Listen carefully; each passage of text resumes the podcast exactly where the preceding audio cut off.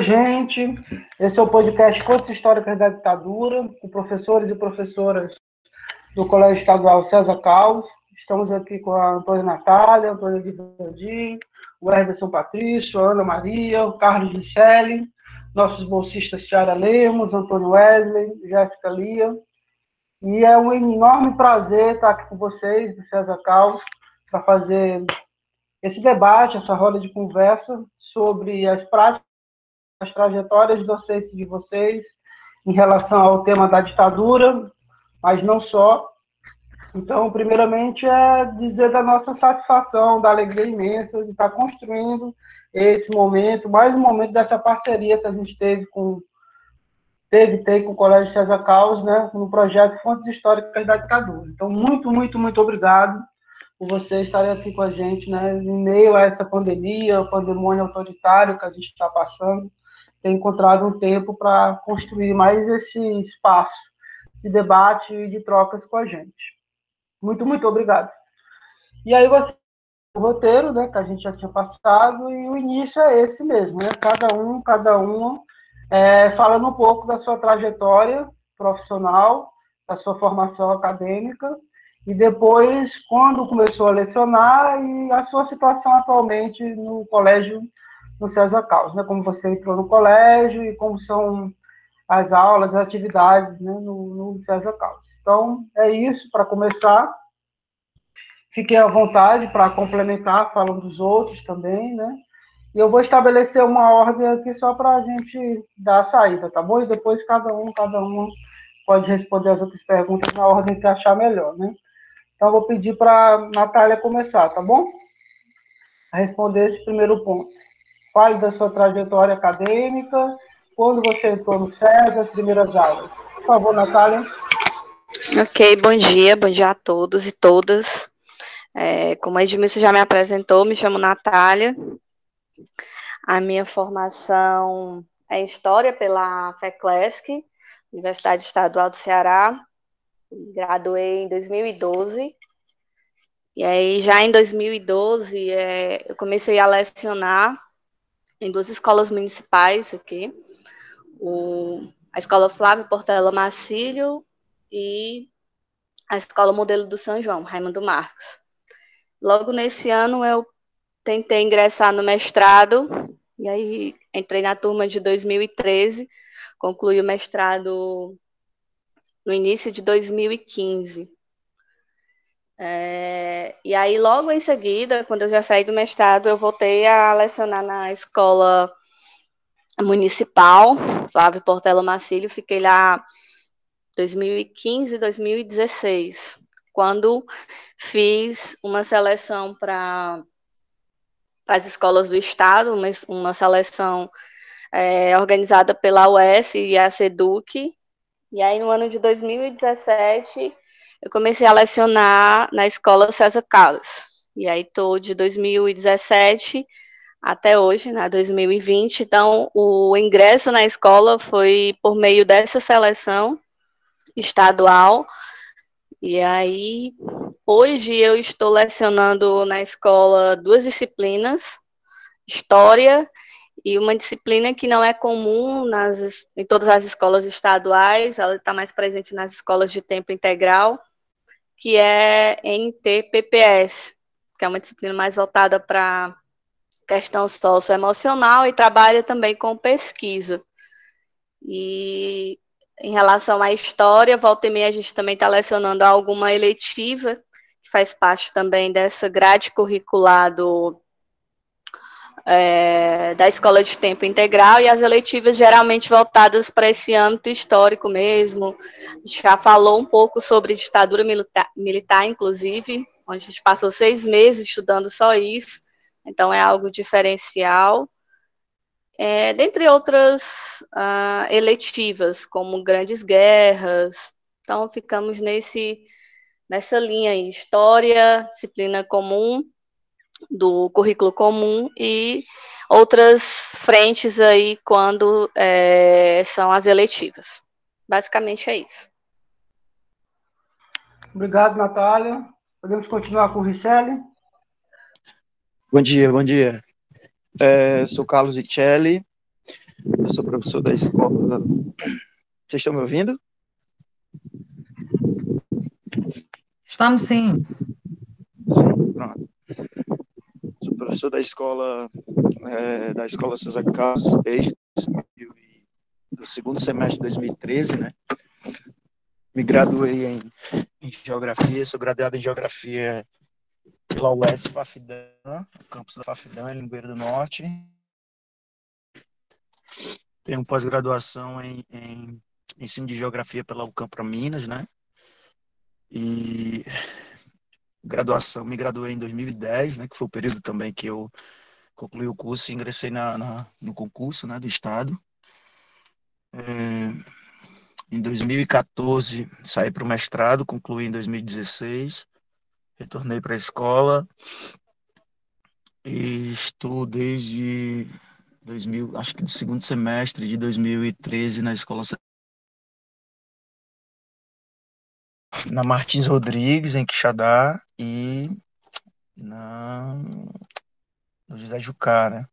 Ensino fundamental ainda na época que o José Jucá ainda pertencia ao estado. Lá na escola, hoje no César, a gente trabalha com com as turmas de primeiro, segundo e terceiro ano na, na...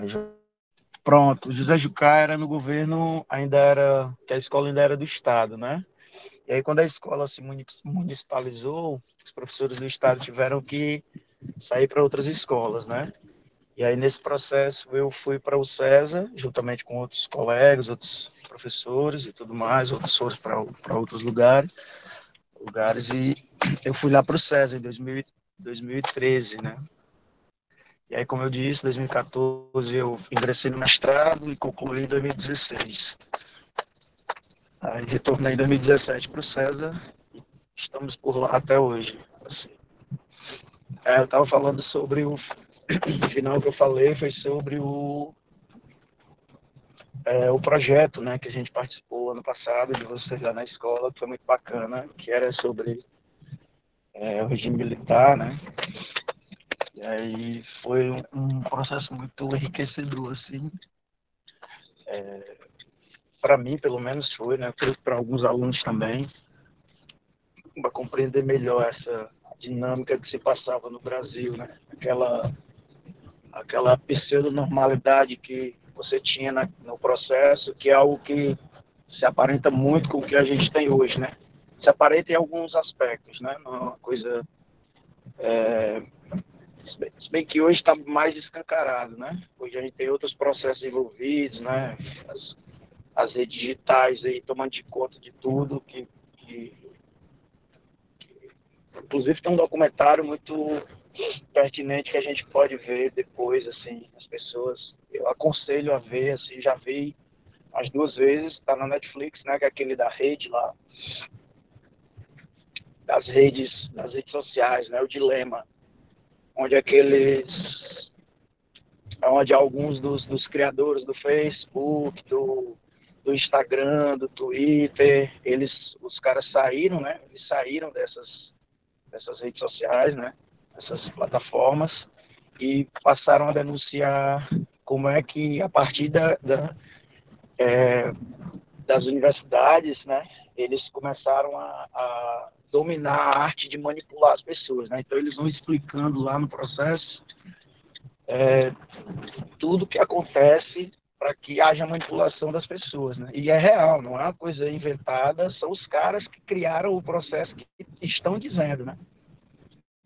E o lance da criação da inteligência artificial, e aí eles vão entrar na, na, na, na discussão sobre as fake news, né? E como elas hoje estão destruindo os regimes democráticos no mundo todo, né? E o, o Brasil entra no meio também, né? A democracia brasileira entra no meio também, né? Criação de regimes totalitários, né?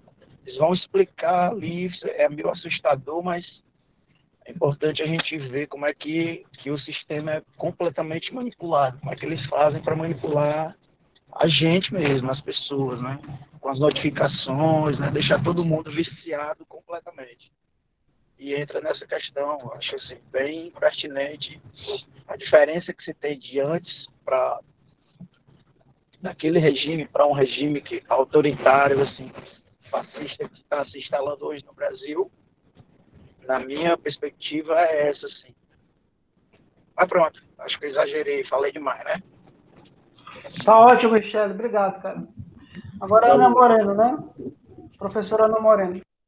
Bem, é, eu sou Ana Maria Moreno, né, eu sou, atualmente eu, eu, estou coordenadora da escola, eu já trabalho no César Carlos faz muito tempo, né, eu entrei lá em 93, e fui professora durante um bocado de tempo, depois eu fui na CRED, trabalhei como, no NTE como professora multiplicadora, aí voltei para a escola de novo, voltei como professora e faz aí uns 10 anos que eu estou na coordenação pedagógica junto com a Devandi, né, e com o Alci. A gente começou essa gestão juntas, na época a gente ainda tinha o Benigno Bezerra, que era uma escola de ensino fundamental, que depois também é, municipalizou, e aí a gente veio para o César, né, e foi aí onde a gente se afirmou e formou esse trio que hoje vem é, fazendo a gestão da escola César Carlos, que também evoluiu, né, nesse período, que a gente era a escola regular, né, de um tempo só. Agora nós somos escola regular, mas escola em tempo integral. Então, está com uns três anos, né, que a gente se transformou em escola em tempo integral. Então, a gente, nós, assim, minha formação, né, eu, eu sou pedagoga na essência, eu fiz aqui na FECLESC, né, e depois eu, eu fiz uma habilitação em, em pela UVA, então eu fiz uma, uma habilitação em, em biologia, pela UVA, né, naquelas licenciaturas curtas, quando a gente precisou ter uma habilitação, porque não servia mais só, só o, a, pedag a pedagogia, né, a pedagogia não servia para dar aula, e eu, nesse período, eu ainda estava em sala de aula. Né. A pedagogia me serve muito bem a ser gestora, né, mas não me permitia mais dar aula no ensino médio, então a gente foi, foi, necess, né, foi uma necessidade fazer habilitação.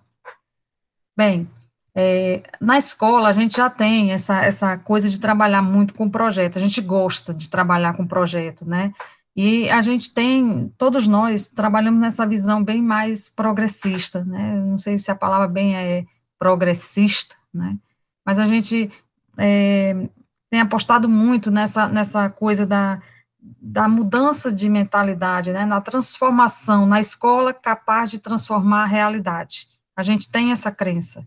Então, projetos como esse, né, apoios da universidade, essa entrada da universidade na escola, para nós é muito fundamental. É, a gente, é, nos últimos anos, a gente tem se mantido como uma, como uma escola de Quixadá, né, fora a EP, que é a escola profissional, a gente vem, vem, se mantendo com bons índices de aprendizagem, se colocando na ponta em Quixadá entre as escolas de ensino médio, por a EP, né? Lógico que eles já vêm há mais tempo e com uma outra característica. Então, assim, isso se deve, é, a gente sempre colocou essa, essa, essa, nossa, essa nossa capacidade de estar andando mais na frente, né? A nossa capacidade, mais do que tudo, de investir nesses projetos, de acreditar no ensino diferente, em acreditar no ensino que possa gerar transformação social. Né? Então, é mais ou menos esse o caminho que a gente trilha. Então, todos os projetos que vêm das universidades, que vêm de, de quem, quem, quiser colocar alguma ajuda no sentido de melhorar o nível de conhecimento dos nossos alunos, nós estamos sempre abertos para receber. Acho que é isso. Muito obrigado, professora Ana Moreno. Pode ser, Ederson. Bom dia, pessoal. Bom dia. É, então, é, eu me chamo Ederson Patrício, né, como já foi colocado. Eu me graduei em filosofia pela Universidade Católica em 2013. E aí, em 2014, né, eu ingressei na, na educação como professor de ensino médio. Né, eu iniciei a minha vida como docente na escola profissional, até eu nem tenho experiência em escola regular, e aí eu fiquei lá por dois anos, né, que foi 14, 15, 2016. Eu decidi um pouco me dedicar à minha outra formação, E em 2017 resolvi voltar e tive a honra né, de, de, de, ingressar nessa escola que eu gosto tanto, que é o César Carlos. E aí estou lá 17, 18, 19 e 2020. Lá eu estou lecionando é, filosofia e algumas disciplinas transversais, né? que são as eletivas, assim como também a disciplina que Natália citou, que é o MTPPS, né, que tem muito a ver com a minha área, né, com a área de humanas e filosofia, que vem trabalhar essa questão de projetos de vida, é, vivência em comunidade, coisas coisa do tipo, né? E nas partes das eletivas, como eu tenho graduação na parte jurídica, né, sempre dou uma eletiva, é, que até comentei com Natália, né, Natália sempre debate comigo, eu já dei direitos humanos, que é uma letiva que, infelizmente, esse ano foi tirado da grade. É, meio ambiente urbano, que está voltado ao direito ambiental, né? E educação fiscal, né? Que também faz parte dessa área. Então, é isso. A minha trajetória sempre foi essa. É curta, mas é uma trajetória que eu faço com muito prazer e muito orgulho, né? Porque eu gosto muito de ser professor. E como, pegando um pouco do fio do que a Ana falou, esses projetos, eles são os projetos muito bem-vindos, né? Porque quando é, é, somos nós, os próprios professores, falando para os alunos, eles acham que é apenas mais uma aula, né? E quando a gente recebe alguém de fora da escola, e ainda mais quando são alunos em formação, né, que tem uma linguagem ainda muito parecida com a dos nossos alunos, eles prestam mais atenção, o conteúdo é melhor absorvido e isso sempre engrandece mais, porque eles sentem assim, né? Ainda mais quando chega um aluno e diz, ah, eu, fui, eu sou ex-aluno do César Carlos. Então, quando chega um aluno, eles ficam mais assim, olha só, é ex-aluno e hoje está aqui dando aula. Então, assim, é, eu, eu acho muito prazeroso quando a gente recebe algum desses projetos, porque engrandece muito, não só para nós professores, mas também para o aluno e para a escola. E é isso. Obrigado, Ederson. Pode ser a professora Devandir, depois a Raquel. É, vou começar falando um pouco da minha trajetória é, acadêmica, tá certo? É, é, eu cursei, né, concluí pedagogia, né, é, em 97, lá na FECLESC, né, foi a minha primeira graduação. Em seguida, eu fiz letras, né, porque em 97 estava nesse processo de que você teria que ter uma área específica de atuação e a pedagogia não lhe dava né, esse respaldo para estar em sala de aula no ensino médio e no ensino fundamental na época 2, né, que hoje é os anos finais. E aí eu entrei para letras, né? E aí eu cursei letras literatura também na FECLES, aí concluí em 2004 né? Nesse intervalo, eu fui fazendo especialização em psicopedagogia, né, que terminei em 2003, também na FECLESC, na UES. Depois, eu fiz gestão da educação pública em 2013 pela Universidade Federal de Juiz de Fora, né, que foi uma especialização oferecida pela, pela SEDUC, né, para todos os gestores. E em 2016 né, eu e Ana fizemos juntos pela UFC a coordenação pedagógica, certo? E agora passei no mestrado, no Prof. Letras, né? Estou aguardando o início, certo?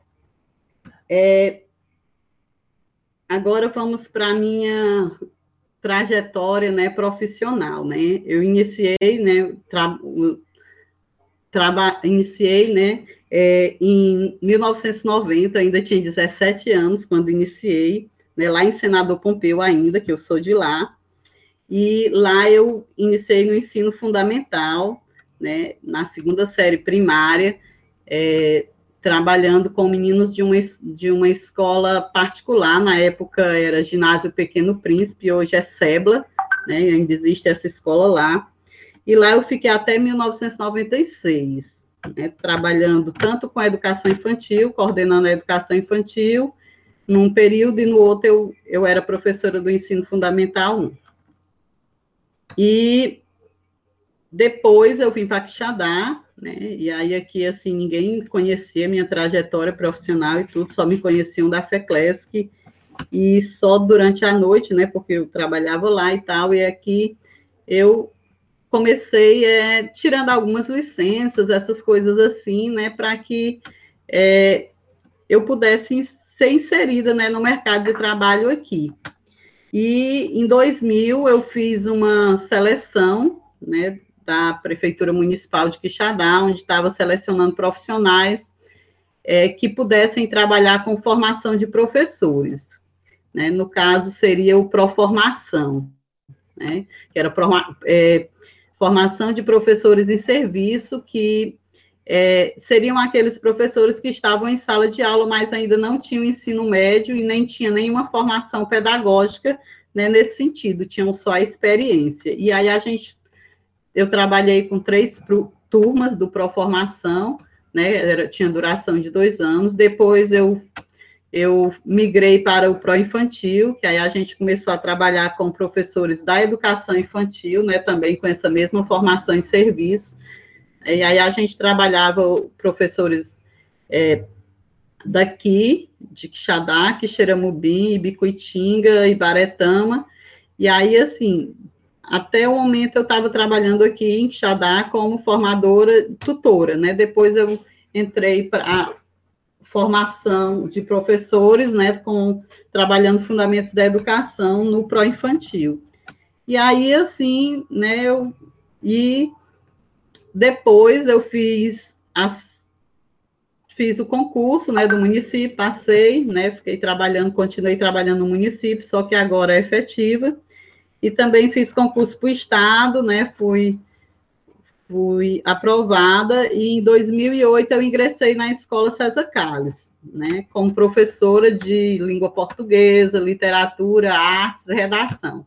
Então, eu tinha 200 horas na Escola César Calles, aí trabalhei lá o ano de 2008 todo, né, é, até maio de 2009, porque também eu fiz uma seleção para compor a gestão, e aí é, eu acabei indo para o José Jucá, né? Em, em, maio de 2009, eu fui compor a gestão do José Jucá, né? Juntamente com a Clotilde e o Hermilson. Então, a gente fazia lá a gestão da escola Zé Jucá. E lá a gente ficou até 2013, né? Até maio, é, junho de 2013, quando municipalizou, né? E aí a gente precisou é, migrar para outras instituições é, que fossem estaduais, né? E aí o, o Alci me convidou para compor a gestão, né? Que foi na época também que estava né, compondo novas gestões, e o Alci me, compor, me, me convidou para fazer parte do,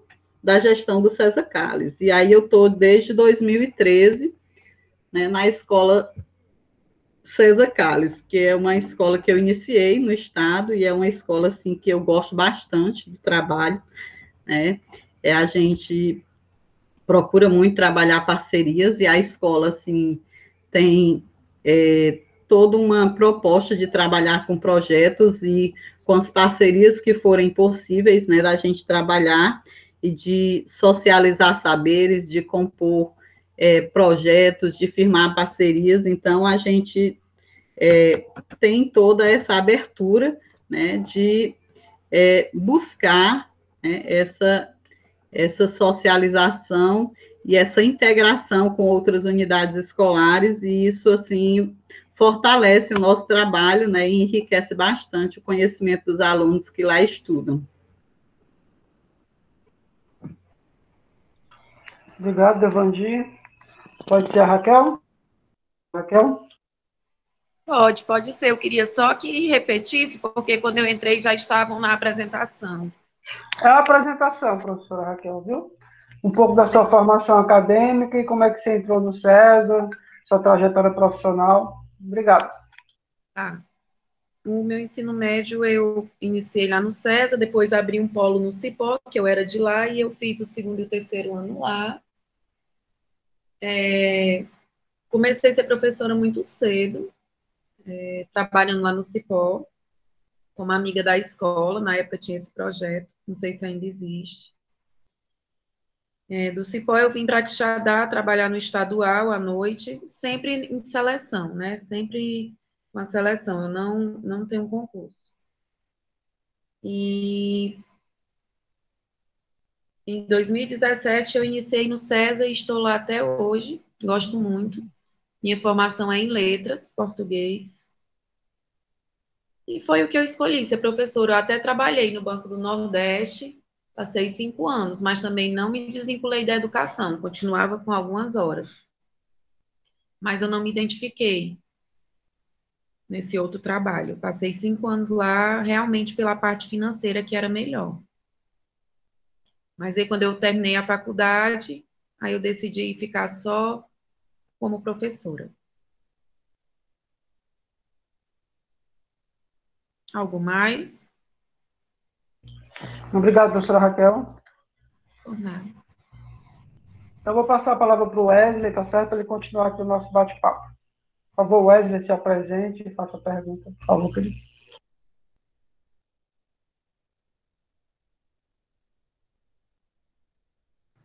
Bom, gente, bom dia. É, como o Ed já apresentou, sou o Wesley, né? Sou orientando e bolsista dele, do professor, e participo aqui das ações e dos encontros do grupo e projeto de extensão Fontes Históricas da Ditadura. E aí, dando continuidade a esse nosso encontro, é, eu queria pedir que vocês comentassem um pouco como que está o, o, tema, como que é o tema da ditadura no currículo escolar, é, como que ele se apresenta nas suas práticas docentes ao longo do tempo, né, e o que que mudou nos últimos anos a respeito da, da temática e de como trabalhar ela. Obrigado. E agora a gente fica livre mesmo. Quem quiser falar primeiro, fica à vontade, tá bom? Rapaz, me deram uma pressão antes disso, viu? Como eu sou professora de história, eu vou começar aí, mas é, os colegas, obviamente, podem é, complementar sem nenhum problema. Então, como que o tema tem aparecido na, no nosso currículo, né? A construção do currículo, ele vem passando por alterações, né? Sobretudo para se adequar à BNCC, tudo mais. Mas, assim, até o último ano, até o, a gente construir é, o currículo desse ano, esse tema aparece, é, sobretudo, na disciplina de História, né? Na ditadura. Geralmente, ele vem cruzando assim dois capítulos dos livros didáticos e de uma certa maneira não é que a gente o nosso currículo ele tenha que estar atrelado ao livro, mas como o nosso aluno, em geral, ele só tem acesso ao livro, muitas vezes o currículo parte muito dessa construção do, do que o livro didático propõe, mas, assim, fugindo à regra, como nós somos uma escola de tempo integral, é, a ditadura militar não aparece só no currículo tradicional, né, que, é, que são as disciplinas comuns. Como eu já havia adiantado lá na minha apresentação, nós temos os tempos eletivos, que fazem parte dessa grade curricular que é complementar no, no, ensino integral. E aí, dentro dessa perspectiva, nas eletivas, a gente procura trabalhar com os temas que consideramos relevantes. E aí, como eu já havia citado anteriormente, no ano passado, por exemplo, durante seis meses, a gente discutiu ditadura militar para além do que o livro didático propõe. E aí nós tivemos uma liberdade maior para trabalhar com diversos tipos de fontes, com outras literaturas. E aí é, Wesley pergunta, né, como isso tem sido é, ao longo do tempo, né, como isso tem repercutido nos últimos anos. Na minha perspectiva, mas isso é algo muito subjetivo e particular, eu senti a necessidade de ser mais assertiva quando eu estava trabalhando com essa temática da ditadura. E aí vocês podem me perguntar por que mais assertiva? Sempre foi um tema importante?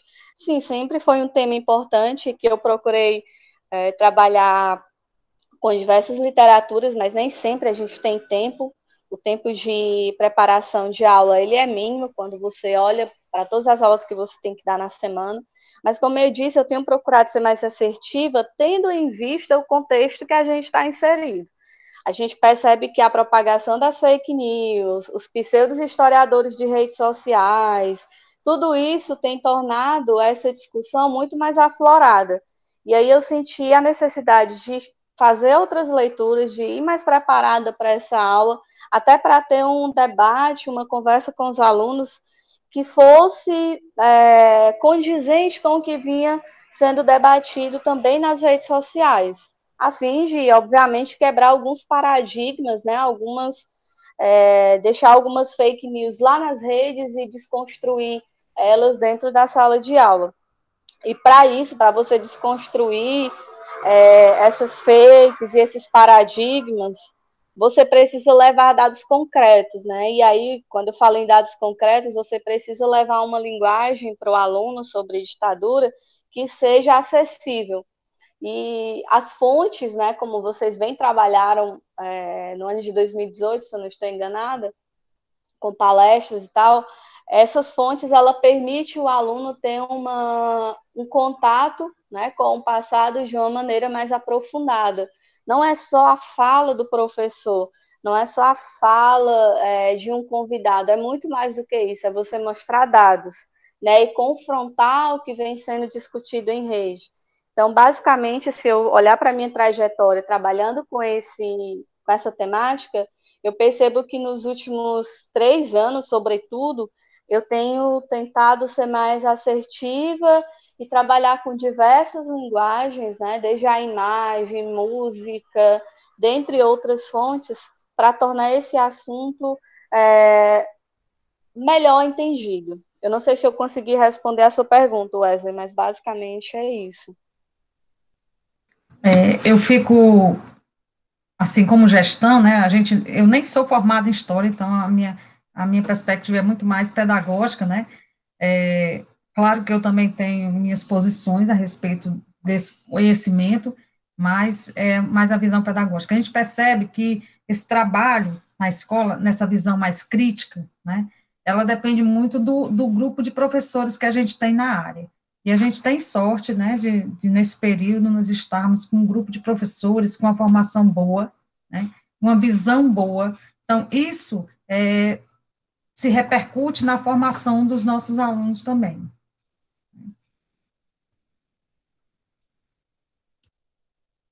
É, como a Ana bem coloca, né, essa questão de a visão pedagógica de ter o seu lado crítico, né, aí entra a minha área, né, filosofia, que na minha formação a gente não tem uma disciplina dentro da filosofia, uma disciplina específica que que fale sobre a questão da ditadura militar. A gente não estuda nem filósofos né, que seja voltado para isso, até porque eu a minha formação foi na Universidade Católica, então tem uma visão muito voltada para o catolicismo, né, para o lado mais religioso. E quando a gente vem falar dentro da filosofia, o que a filosofia é, é, pode debater dentro desse tema, né, qual a influência, quando eu chego dentro de uma sala de aula, se eu falar qualquer coisa relacionada a isso, eu sinto uma profunda necessidade de fortalecer as bases, né? Dentro da nossa base curricular do estudo da, do ensino da filosofia, ele não trata em nenhum ponto sobre a questão ditadura militar, mas ele vem falar no ponto que fala sobre a questão da sociedade moderna, né? o que é a sociedade moderna, nesse ponto, ele fala sobre os direitos humanos, que isso vem justamente fortalecer a base da ditadura militar, com o qual, quando você coloca o que é, ditadura, é, o que é direitos humanos, os alunos já dizem logo o que é o direito dos presos.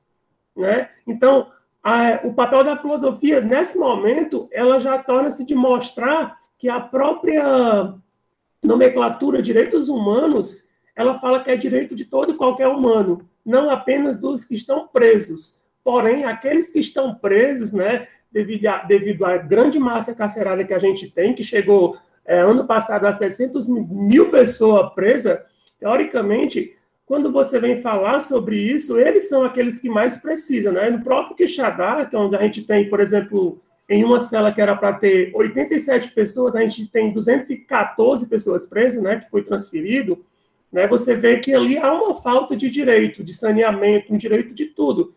Então, assim, nós não temos, é, dentro da filosofia, a gente não fala da ditadura em si, mas a gente fala desses maus tratos, que é justamente a base de tudo, né? Então, assim, eu, eu vejo que é muito isso, né? A filosofia chega meio para introduzir, para falar sobre os direitos humanos fundamentais, um pouco sobre a sua história, e a história, ela vem para meio que fortalecer e cuidar, ter esse cuidado que a Natália fala, que teve que pesquisar novas fontes para ter uma nova abordagem, porque nós temos muitos alunos que, na nossa linguagem, já chegam armados, mas eles se armam, né? Com a palma da sua mão, usando o seu celular, lendo fake news e coisas do tipo. Então, dentro do, da, da, base curricular, a, o papel da filosofia é justamente esse, né? De fortalecer a base mesmo, de estudar o conceito em sua origem das palavras, para que depois venha história, venha é, sociologia, para poder dar essa bagagem mais. Né? Então, nós temos o papel de instigar, de dizer, ó, oh, é isso. Agora, cabe a você seguir o que você achar mais cabível na sua compreensão.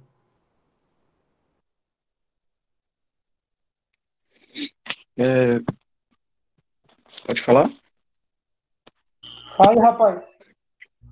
É, no, nosso, no nosso currículo e na nossa, nos nossos livros didáticos, a gente sente uma, sente uma necessidade, na verdade, a gente sente falta, né? Pelo menos eu sinto falta de algo mais específico, né? Mas nos livros didáticos a gente tem, a gente tem uma noção. O livro de geografia que você vai, que a gente vai falar um pouco assim mais é, sobre o período militar vai ser no livro do segundo ano. Nós vamos pegar ali uma parte do processo de industrialização, né?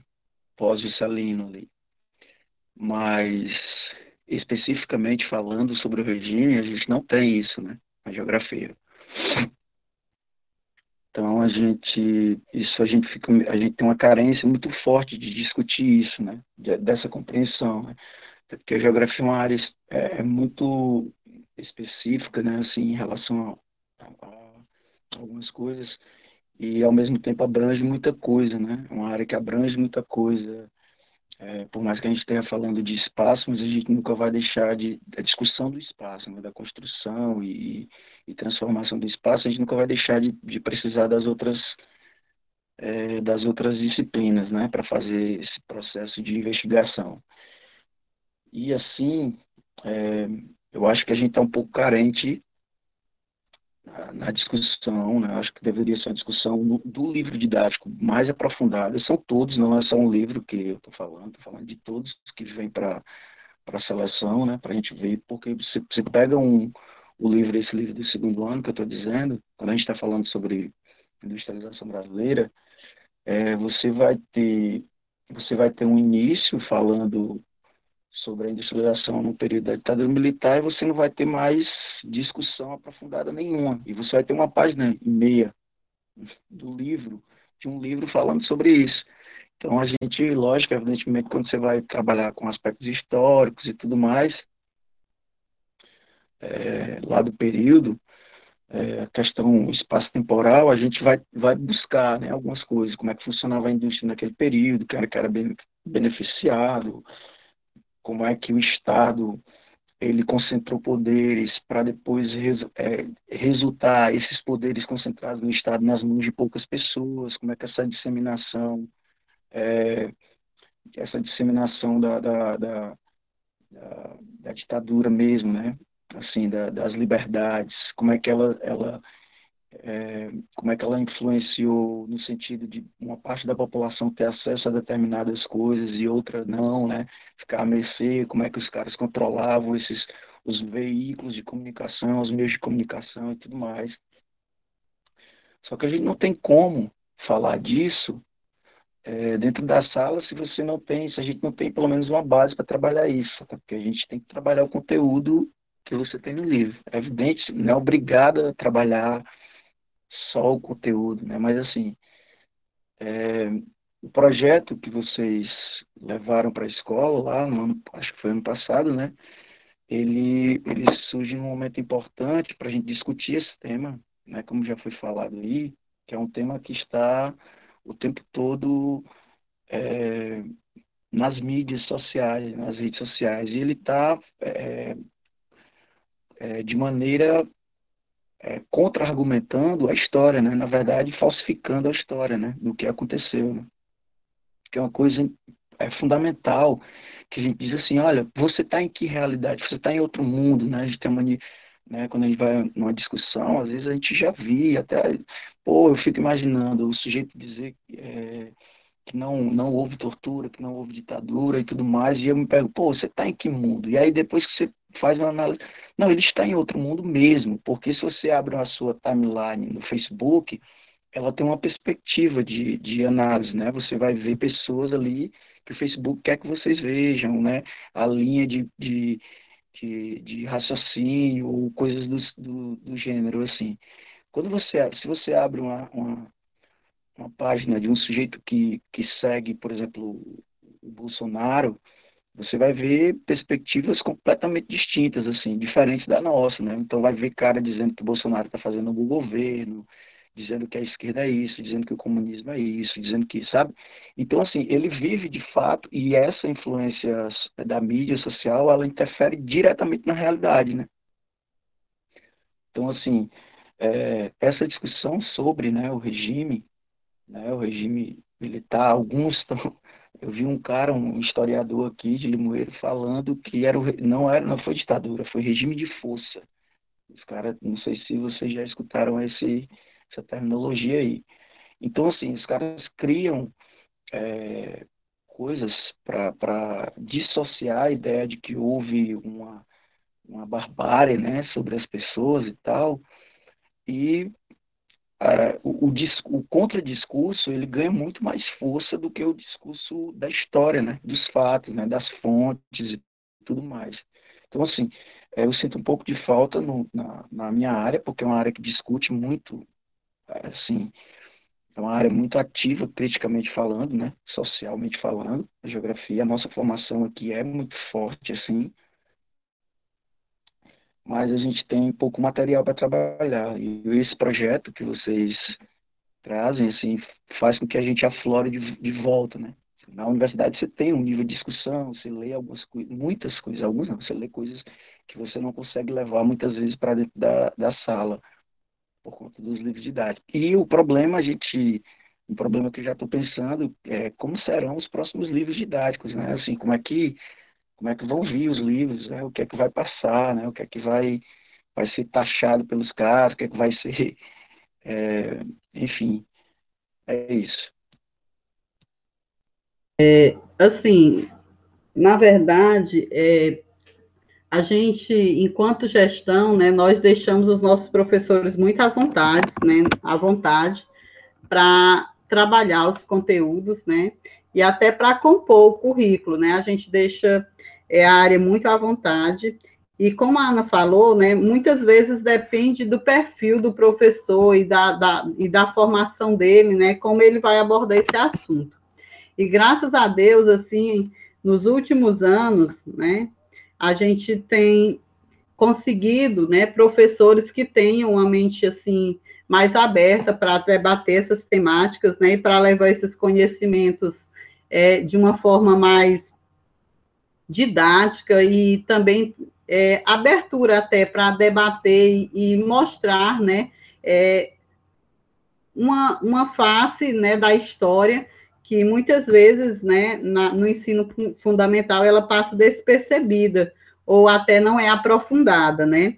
E como a Natália até falou, no ano passado, né, a gente teve uma eletiva, né, sobre ditadura militar, e os meninos, no, no final, eu lembro bem dessa cena, eles eles levaram, né, como, como produto, né, como fechamento da disciplina, né, o pessoal que foi ter, torturado e tal, mostrando né? E mostrando músicas dessa, dessa época também.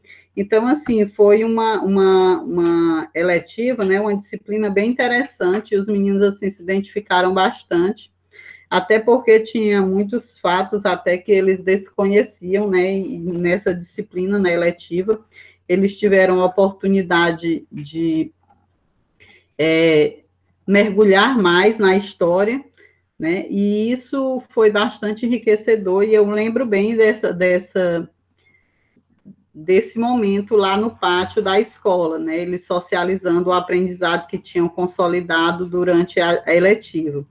E as eletivas, né, na escola, elas têm esse perfil, né, de aprofundar assuntos que muitas vezes, né, na disciplina em si, né, você não tem, não tem ou não dá tempo por conta do currículo, né, que você acaba construindo para aquela série, né, não acaba tendo tempo para aprofundar, né, e as eletivas, né, eles, ele, ela tem esse perfil. É, inclusive, esse semestre nós estamos trabalhando um pouco sobre é, a história do Ceará, é, sobre outras, outras abordagens também históricas, né, e, e assim, sempre nessa perspectiva, assim, da gente perceber a história, não só na, na fala dos vencedores, mas também dos vencidos, né? Que a gente possa mostrar esse outro lado da história, né? E, e poder refletir um pouco, né? Desse nosso momento histórico também que nós estamos vivendo, né? E tudo isso, né, faz parte, né, da, do nosso perfil enquanto escola, né? Porque assim a gente sempre buscou, né, é, trabalhar com os meninos temas que tanto eles pudessem é, refletir, como também eles pudessem, é, além de refletir, é, perceber, né, no universo que eles convivem, né, como isso interfere, né, na, na, na história e na, nas nos momentos que nós estamos vivendo hoje.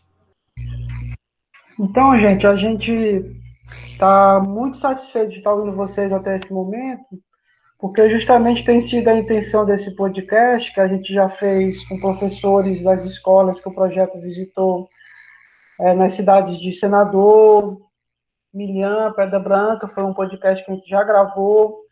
Também gravamos um podcast com professores e professoras das escolas que a gente visitou com o um projeto em Capistrano e Itapiúna.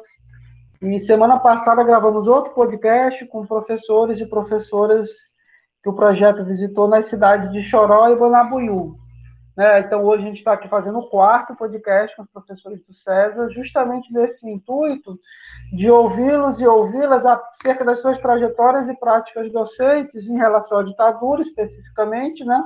mas, no geral, para justamente fazer uma parceria, ampliar a parceria, uma troca é, de olhares sobre o chão da sala de aula, as dificuldades e possibilidades concretas vividas, e agora, ainda mais né, com esse surto autoritário e o surto do coronavírus, né? A pandemia também, né? Então, como a gente não poderia mais fazer as palestras nas escolas presencialmente, por conta dessas circunstâncias, né? A gente elaborou, junto com os nossos bolsistas, essa ideia desse projeto de extensão, pegar é, a ferramenta do podcast para ouvir os professores e professoras, que o projeto tem um diálogo mais próximo, porque já visitou, né?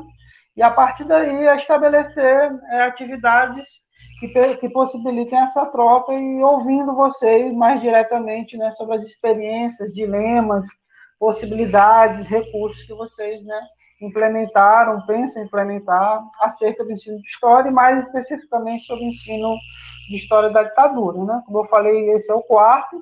Amanhã a gente vai fazer com o pessoal do Abraão Baquite, e na sexta a gente vai fazer o último desse primeiro ciclo aí, com os professores de Quixadá e Quixaramubim e várias outras escolas que a gente também esteve, né?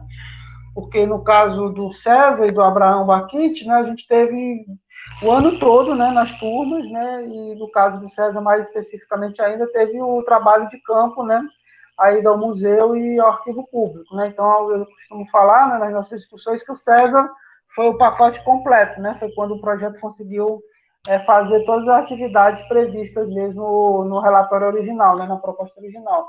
Então, não poderia deixar de ter esse bate-papo com vocês, que está sendo bem instigante, justamente nessa linha, né? De ampliar a parceria, ouvindo mais, dialogando mais, a partir das expectativas e experiências de vocês. Então, está sendo muito massa estar é, tá aqui com vocês nesse sentido aí. Quem está ouvindo a gente, com certeza, está percebendo como é esclarecedor, né? Ouvi-los e ouvi-los acerca do ensino de história do ensino de história da ditadura nos tempos atuais. Então, passar a palavra para a Lia e para a Tiara, que elas vão fazer as duas próximas perguntas, e elas estão ligadas, de alguma maneira vocês já tocaram em respostas ligadas a essas duas perguntas, mas eu acho bacana que as meninas possam fazer a pergunta, cada uma, né? Se apresentar, é, e vocês aí respondem como acharem melhor essas duas perguntas, né? Peço desculpa por serem duas logo de uma vez, mas eu acredito que elas se articulam com o que vocês vêm debatendo até agora. Então, por favor, peço que vocês é, fiquem atentos, atentas aí à fala da Lia e depois da Tiara. Oi, gente, bom dia. Eu espero que todos vocês estejam me escutando. É um prazer revê-los, né? Faz um bom tempo. E eu queria que vocês falassem um pouco é, que materiais e métodos didáticos sobre o assunto vocês vêm utilizando.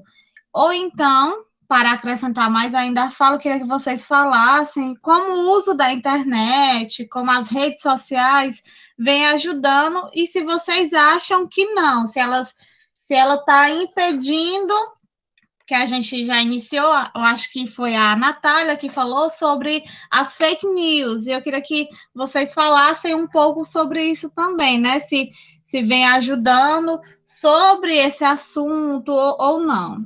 É isso, obrigada. Gente, bom dia mais uma vez. Eu sou a Tiara, bolsista no projeto de extensão também. E a outra pergunta em relação às dificuldades também, as possibilidades ao escolar, assim, o cotidiano, é, cultural da escola, dos estudantes, em relação ao tema da ditadura, né, em referência à ditadura militar. Obrigada. Gente, eu vou começar para não quebrar essa ordem. Mas, enfim. É, quanto aos materiais, né? Vou começar por esse tópico. Os materiais, eles têm sido diversos, assim. É, eu gosto de ler e eu nunca fico no, na proposta que o livro didático traz apenas. Não que eu esteja dizendo que esse discurso está errado, a proposta do livro que a gente está usando, que é do Boulos, ele é um livro, um livro que propõe bastante crítica, tal, mas é sempre um discurso que eu acho que é limitado, justamente porque atende, como a Devandi colocou também, a um currículo que é extenso. Então, os materiais eu tenho é, lido algumas, alguns artigos científicos, é, alguns livros que eu tenho, e o livro didático, né? Então, para compor uma aula, geralmente, é um assunto que eu gosto também bastante. Então, geralmente, eu, eu vou é, catalogando algumas coisas que eu encontro na internet, fontes, e, e aí eu junto com a narrativa que o livro didático propõe, porque, como eu já salientei, em tese, esse é o único material que o aluno tem acesso. A gente parte muito desse princípio. É, você vai ter aluno que tem acesso à internet, mas você vai ter aluno que mora no sertão e que basicamente ele só tem o livro didático como suporte. Então você não pode fugir muito dessa linha, é, porque senão o aluno ele não consegue acompanhar o seu trabalho. Mas como eu disse, eu gosto de incrementar e aí já partindo para essa coisa das redes, né? É, eu gosto de estar tá antenada com, a, com o que a rede social está propondo, o Richelle já tocou muito nesse assunto. É impossível você trabalhar hoje desvinculado desse contexto midiático. Se você trabalha fora desse contexto, você não consegue atingir os seus alunos, sobretudo em relação à linguagem. Então, por exemplo, eu aproveito algumas coisas que eu vejo nas redes sociais e que eu acho bastante interessante, que são os memes. Né? Volta e meia eu tenho um meme inserido nos meus slides ou no meu trabalho, assim, porque eu percebo que é algo que, é, de uma certa maneira, traz o meu aluno para o conteúdo. Então, a gente sabe que tem todas as fake news, e a gente pode colocar as redes sociais como inimigas assim, nesse processo, mas aí eu acho que você tem que aproveitar o que essas redes sociais também trazem de positivo. Não dá para fugir delas, como eu já salientei. Então, volta e meia eu trago alguma coisa que está sendo discutida na, nas redes sociais, inclusive é, nesse discurso autoritário mesmo, para desconstruir dentro da sala de aula. Então, eu tenho tentado trazer as discussões das redes para dentro da sala de aula, vincular o que a gente está debatendo também no livro didático. Não sei se eu consegui te responder, Lia, é, mas enfim, creio que seja basicamente isso. Em relação à segunda pergunta, eu não entendi muito por que ficou falhando, é, mas partindo do princípio do que eu tinha visto lá no roteiro, eu acredito que fala um pouco sobre o universo dos alunos, o universo cultural, né? É, eu não sei se foi isso, se não for, me corrijam, por favor. Foi isso, Natália, foi sim. Oh, obrigada. Então, é, eu estava pensando sobre isso desde há algum tempo, quando eu estava dando aula sobre ditadura, né? E um aluno me questionou assim: ah, mas o meu avô é, me disse que foi um dos melhores momentos da história do Brasil, que era um tempo muito bom e não sei o quê. E aí aquele discurso é, me fez pensar justamente nesse universo, né?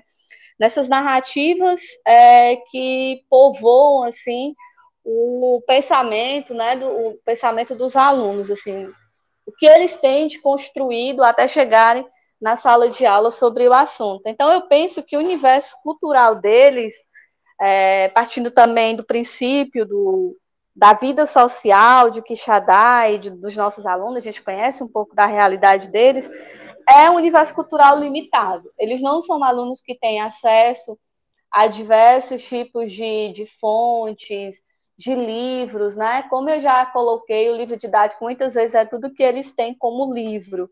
E aí é, eu vejo que fica muito centralizado nas redes sociais, eles não têm outro, outros contatos não são pessoas que têm acesso a uma TV por assinatura, quando bem tem uma TV em casa, é uma TV é, com canais abertos, então não tem nenhum mecanismo para além do que as redes sociais propõem para tornar esse discurso mais, é, vamos dizer assim, mais denso e tal. Então eu percebo que é um universo cultural limitado e muito atrelado ao que vem sendo discutido nas redes.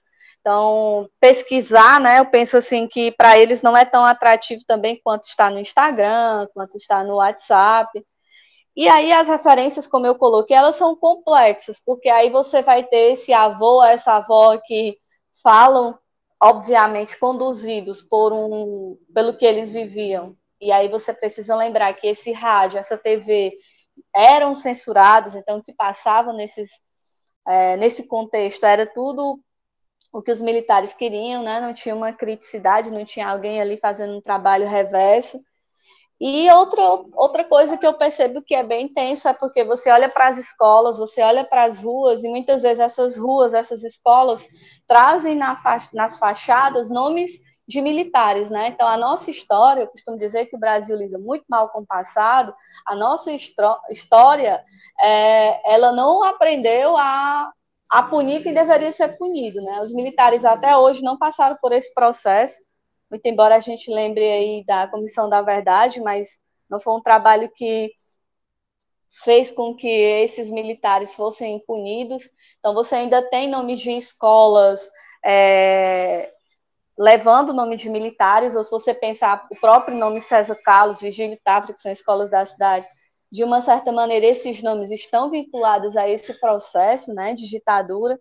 Então, é, esse universo cultural ele é complexo. De um lado, você vai ter o professor, a professora de história, trazendo um discurso que desconstrói tudo isso, e, por outro lado, você vai ter uma história que se convencionou chamar de, é, de tradicional, né?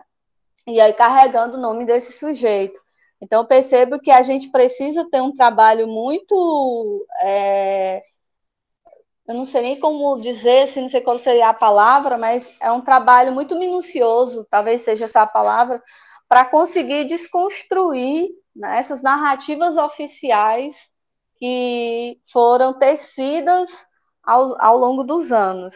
Então, basicamente, o que eu penso sobre isso é, o que eu falei aí. Eu acho que a gente precisa realmente ter um trabalho de desconstruir essa narrativa oficial e também desconstruir essas verdades, né, que os, as pessoas do passado que viveram esse contexto, mas que estavam imersos nessa censura, passam para os filhos e para os netos. Nossa, Natália. Ana Moreno? Isso. Eu vivi, eu tenho 52 anos, né? Então eu vivi o final da ditadura militar de forma muito ativa. Nessa época, é, eu estava começando ali uma vivência política na igreja, no sindicato, né? E eu vivi aquele momento assim bem mais proximamente, não tão próximo, mas mais ou menos próximo, né? Então eu militei no partido, não no partido político diretamente, mas na igreja, que estava naquele momento de, de, de, comunidade de base, um momento forte, né? E, na sequência, o, o sindicato de professores. Passei uns tempos vivenciando isso. Então, aquele momento foi um momento de luta intensa, né? Esses, aquele, aquele período. A gente brigava por liberdade, brigava por, por mudanças na política, né?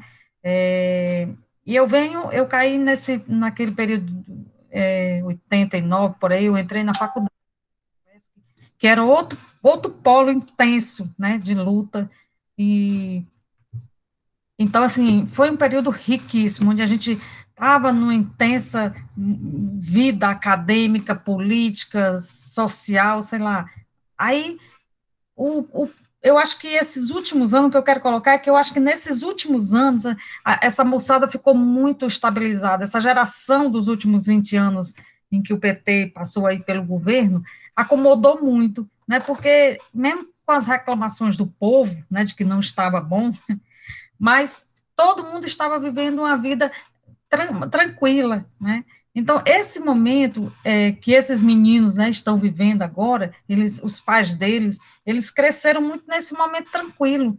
E eu penso que, que esse momento turbulento que nós estamos vivendo talvez sirva de novo para dar uma mexida, né, para dar uma, uma, uma, uma, uma balançada na cabeça das pessoas. Porque a gente fica olhando assim, e quais meninos nós temos na escola? Uns meninos totalmente com a cabeça voada, né? Assim, você não tem muito projeto de vida, não tem muitos sonhos, ou pelo menos a gente não consegue vislumbrar esses sonhos. E a gente olha, às vezes, até pelos filhos da gente de casa, né? Eles não têm muito por que lutar, né? Eles vêm de uma geração que tem as coisas na mão. A minha geração teve que correr atrás de tudo, né? Nós não tínhamos nada, né? Era um, um tempo de pobreza econômica terrível, né? Se eu fosse contar aqui, dá vontade até da gente chorar, assim. Não que, que eu, eu não acho que aquilo foi muito importante para mim, né? Porque eu tive que buscar e correr atrás do, do que eu sou hoje. Mas é, essa geração não tem, não tenha é, é muito essa briga. Talvez vá para agora, agora, esse momento que nós estamos vivendo, né, talvez desperte nesses meninos esse, esse novo tempo, né, nessa geração, esse novo tempo. Porque ainda estamos muito mal. Né, uma geração que, que a gente conversava em casa até esses dias, né? É, a gente vê os nossos direitos indo embora, a gente vê as, as perdas que a gente está tendo nos últimos tempos, e mesmo assim, muita gente ainda continua é, adorando o governo federal, né, achando que ele é perfeito, até porque ele representa, de alguma forma, a, a maioria do povo mesmo, né, nós somos esse protótipo aí, de forma geral. Então, talvez esse momento sirva, né, para a gente dar uma mudada, né, essas controvérsias todas também talvez venha para libertar um pouco. E a escola, né, se a gente tiver dentro dela bons educadores, no sentido de bons, no sentido de que sejam pessoas críticas, né, que tenham essa clareza ideológica, isso vai ajudar a, a, a, des, a desconstruir, né, esse, esse, essa festa que a gente vive. Então, eu acho que passa aí primeiro, né? A escola tem esse papel de, de dar uma contribuída. Talvez hoje seja, seja um, um dos principais é, campos de contribuição seja a escola mesmo. Né? Com relação às metodologias que a gente tem usado dentro da escola, né? É, e a gente às vezes e, geralmente a gente vai pelo mais tradicional mesmo, né? A gente tem trabalhado com as aulas, com, com os projetos, que é o mais inovador que a gente tem, Agora, quando a gente puxa e pensa que a internet né, também pode dar uma contribuição grande, né, aí a gente, eu acho que é onde a gente está, a gente às vezes se engana muito, né, esse período de, de, de pandemia que nós estamos vivendo, a gente tem visto isso, o quanto os meninos têm dificuldade com a tecnologia, os meninos e nós também, né? A gente pensava que esses meninos que, que viviam mexendo né, com, com Facebook, com WhatsApp e outras coisas aí, eles não iam ter muito, muito problema com, com as aulas remotas. Né? E a gente tem visto que não é assim, né? Os meninos têm dificuldade até de trocar um e-mail, de ter um e-mail. São tantas dificuldades, a gente se engana muito com essa questão da tecnologia e da internet. E essa pandemia veio para mostrar isso, né? Eu, eu acho que, que a tecnologia, ela pode dar um eh, pode dar uma pode qualificar muito o trabalho pedagógico, mas nós vamos ter que aprender muito, nós e os meninos, e essa geração que a gente pensava que era tão sabida, né, e que não é, né? Então, é, é um momento ainda que a gente é, trabalha muito com o básico. E não é à toa, né, que a gente sabe que a gente tem uns professores ainda muito tradicionais no que, no que diz respeito às práticas pedagógicas, né? A gente, graças a Deus, vai avançando com a questão da teoria, mas a gente é muito limitado com as práticas, né? Por quê? Porque a gente também foi formado assim. Então, é aula mesmo, né? aula mesmo na lousa, e quando a gente avança, a gente avança para, um, para os projetos, né, que, que aí é, possibilitam um pouco mais de construção de conhecimento, eu, eu acredito nisso, né, mas a tecnologia que poderia ser ainda, o, o que ia potencializar isso, ainda não, não podemos usar assim, porque somos muito limitados pelo conhecimento e também pela falta de internet, a gente não, não tem ideia do quanto os meninos sofrem com essa questão da falta de uma internet de qualidade, né, de ter o acesso.